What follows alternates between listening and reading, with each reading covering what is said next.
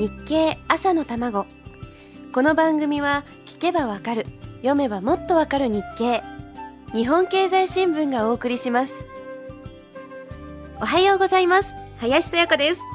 資産運用ナビオファイナンススクールの講師をお迎えしてお届けしている朝玉。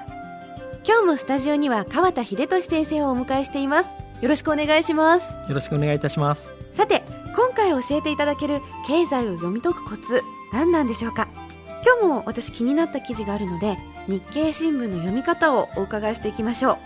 9月25日経済欄に載っていた鳩山政権指導公約実現へ課題多くという記事なんです。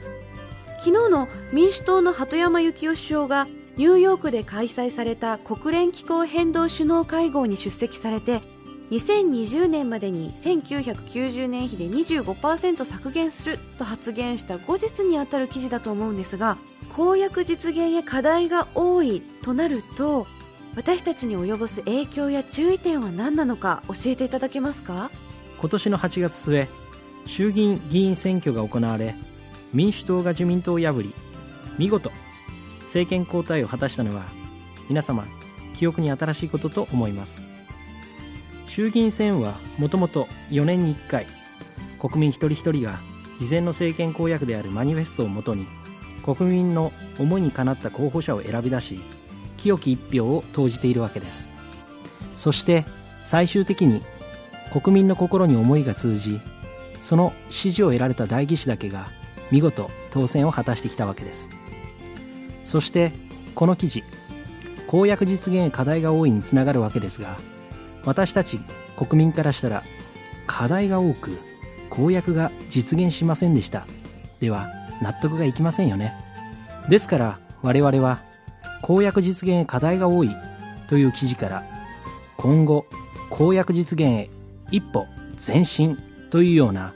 前向きな記事に変化が起きるかを日々政治への関心を高める必要があるということです。はあ、なるほど。そういうふうに日経の記事を読み解いていけばいいんですね。さあそれでは次に日経新聞の読み方ですが今日のポイントは何でしょうか？今日のこの記事のポイントですがこれは経済という面に記載されています。ここは世の中の大きな経済の流れを記載していく部分であり最初は経済に慣れていないと記載されていることが難しく感じるかもしれません。でも最初は小さな経済知識というものは点と点が結びつき始め徐々に面が掲載されていくものなので地道な積み重ねの先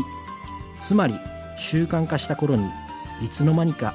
経済通深読み先読みができるものだと思います。なるほど。習慣化することが重要なんですね。さあそれでは皆さん続きはまた明日のこの時間です。